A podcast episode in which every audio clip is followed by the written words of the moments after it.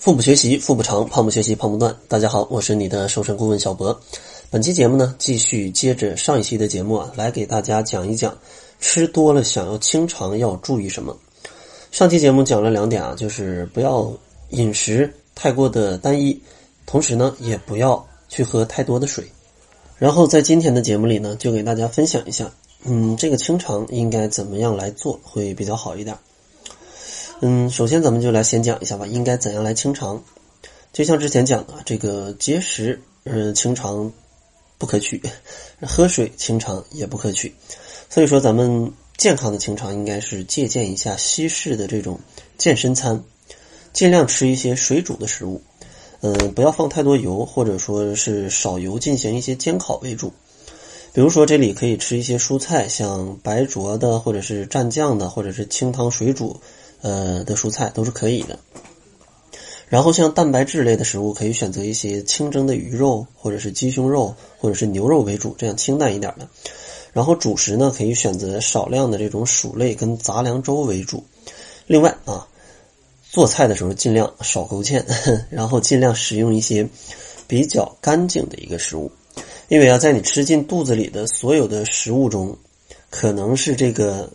勾芡的汁儿，或者是它的里面大量的这个油脂，才是热量最高的东西。可能它远远都要超过你正常吃的什么蔬菜或者少量蛋白质的这个热量。所以说，千万在清肠的时候，不要去贪图这些口腹之欲。咱们清淡一点，但也要注意营养均衡啊，注意营养均衡。然后还有一点要注意的就是，如果在清肠的时候，就尽量嗯。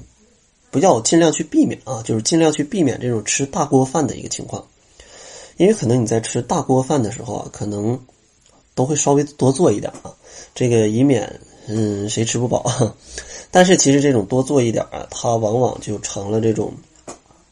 嗯，在清肠当中的人或者在节食当中的人，就因为不浪费而去吃的比较多。所以说呢，如果你真的碰到大锅饭的话，建议你可以把你的盘子换小一号。嗯，或者把你的碗也换成小一号，然后采用分餐制。你先把你要吃的捡好，全都给它分配好。好，今天这一呃半碗饭、一碗饭，然后再有一一小盘菜，然后再有一点肉啊，这就是我今天这要吃的这个量啊。你们剩了就就也别别逼我吃啊，我这个在在调节身体啊，调节身体，大家多理解。你这样换一个小号的餐具，控制好量。那这样问题就不大了啊，所以说这个一些小的细节也是挺重要的，比如说把盘子碗换成小一号，它真的是在帮助减肥上会有很大的帮助，因为你也觉得吃了一碗，但是你稍微少了一点的时候，你也正好有饱腹感，这种情况就是最好的了。然后最后一点关于清肠要注意的就是大家不要去画蛇添足。因为很多人在吃饭嗯的时候啊，或者吃完饭的时候啊，喜欢喝一瓶像这种养乐多呀或者益力多呀这种嗯乳酸菌饮料来清理肠子，但是却不知道啊这一小瓶它的热量就是一百大卡，一百大卡，而且其实像这种它既然已经叫什么乳酸菌饮料了，那你应该可以理解它其实还是饮料，对吧？它不是什么非常健康的一种食品，你可以看它配料表就知道。水、糖啊，然后才是别的东西。